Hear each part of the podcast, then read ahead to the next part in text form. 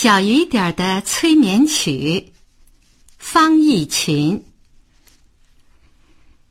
天上飘着一大块乌云，小雨点们就住在乌云里面。乌云是小雨点的家。有一天晚上，乌云飘啊飘啊，飘到了城市的上空。天已经很晚很晚了，许多小朋友早已经甜甜的睡着了。可是，在一间小屋里，有一个小男孩，独个睡在小床上，翻来覆去的，嗯嗯的哼哼着。因为妈妈不在他身边，没有催眠曲，他睡不着。小雨点们在天空中看见了这个小男孩，觉得他怪可怜的，决定帮助他。一滴小雨点问：“嗯，我们能给他些什么帮助呢？”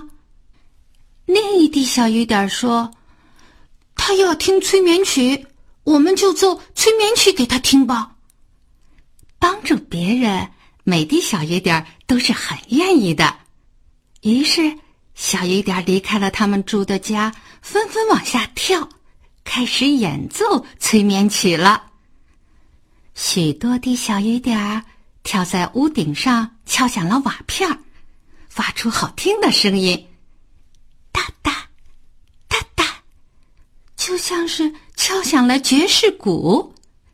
许多滴小雨点儿洒在芭蕉叶上，沙沙。沙，哦，好像他们把沙球摇啊摇，又有许多滴小雨点儿落进了池塘的水中，叮咚，叮咚，好像他们弹奏起钢琴和竖琴。小雨点儿们不断的往下跳，撞着小屋的玻璃窗，打着小屋旁的铁皮桶。掉到小屋后的竹林子，他们敲打着不同的东西，发出了不同的声音，就好像奏响了各种乐器谱成的有旋律、有节奏的雨点乐曲。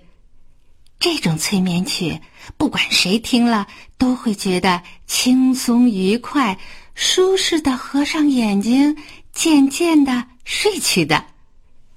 没有妈妈唱催眠曲的小男孩，听着听着就睡着了。